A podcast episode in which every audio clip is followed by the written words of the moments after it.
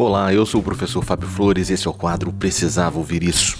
Hoje eu venho aqui te dizer o que eu aprendi com Carlinhos Maia. Se você não sabe quem é Carlinhos Maia, eu vou te dizer agora. Ele é atualmente o brasileiro mais assistido no Instagram e o segundo do mundo. Ele fez da vida dele e dos seus familiares e vizinhos uma novela que é assistida por milhões de pessoas diariamente.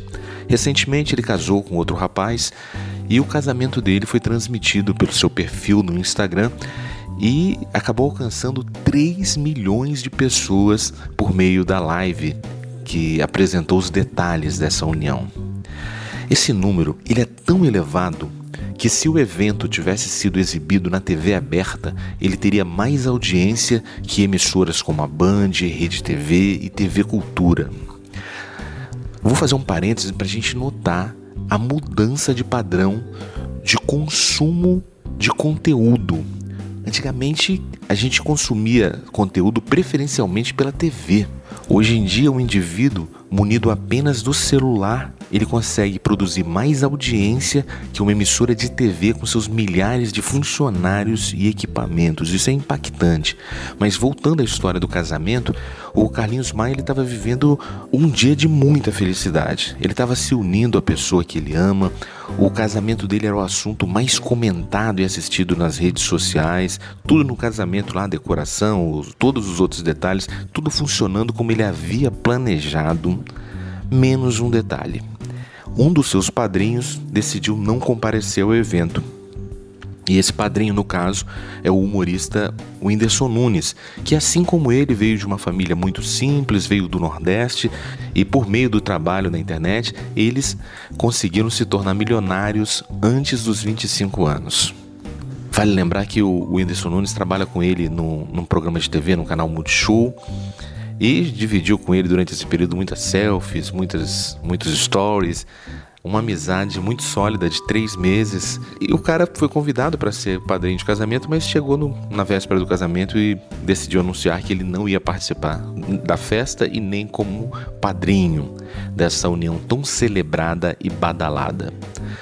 Olha, a partir desse momento o Carlinhos Maia deixou de dar foco para sua felicidade, para a alegria das pessoas que eram testemunhas do seu casamento, das pessoas que viajaram até Alagoas para participar de uma festa orçada em mais de um milhão de reais, para dar foco a quem não esteve ali. Imediatamente após o casamento, ele começou a travar uma briga por meio das redes sociais. O seu ex-padrinho também começou a dizer coisas desagradáveis. Na sequência, os fãs começaram a agredir mutuamente esses artistas e o que era para ser uma lua de mel virou uma lua de fel. Tudo por uma questão de foco, foco no desagradável.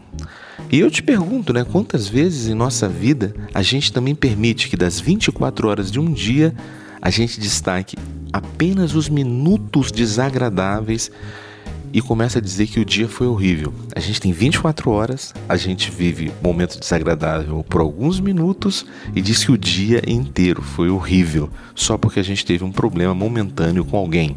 E o curioso é o seguinte: quando a gente briga com alguém, o nosso corpo sai do ambiente em que o problema aconteceu, mas a gente não deixa a nossa mente ir embora a nossa mente fica no cenário da briga. Os nossos pensamentos ficam ali, continuando a dar poder ao fato desagradável, fazendo ele crescer na nossa mente e esticando a briga na imaginação. A gente fica lembrando das frases que a gente podia ter dito, das atitudes que a gente podia ter tomado, e a gente passa, além de ficar com raiva da pessoa, a gente fica com raiva da gente mesmo por não ter brigado mais e melhor com esse que é o alvo do nosso ódio.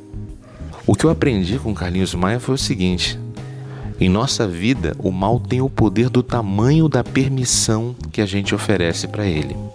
Quanto mais espaço e importância a gente der para os fatos ruins, mais eles vão ter poder de influenciar e construir a nossa realidade. E hoje, você vai dar poder a que fatos do seu dia?